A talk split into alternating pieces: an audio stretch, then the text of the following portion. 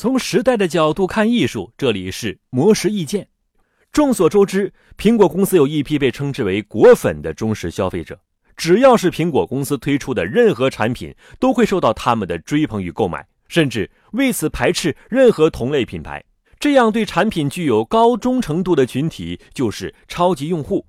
哈佛商业评论的定期撰稿人艾迪隐首创了这个词性，并且告作者指出，超级用户一般具有五大特征：第一，他们愿意高价购买某类产品，并且对开发产品新用法有强烈的兴趣；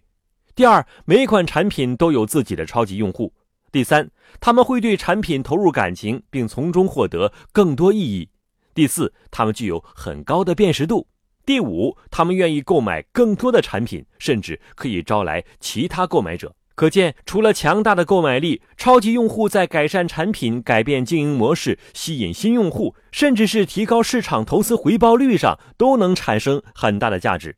那么，我们如何才能获得超级用户呢？这里有两种方法：第一，从数据分析中找。比如，可以使用社交媒体、移动应用、电商平台上的数据。社交媒体上有一个百分之一规则，即社交媒体中绝大多数的内容是由百分之一的忠实用户生产的。第二，从团队内部成员和身边的亲朋好友中找。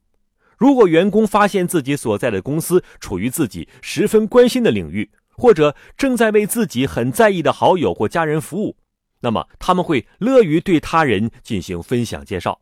找到超级用户之后，你必须要随时了解他们的需求，绝不能轻视他们，然后尊重的倾听他们，不要争论，也不要找借口，满足他们的需求，这样才能让他们跟产品产生强大的粘性。模式意见每天更新，请注意查收。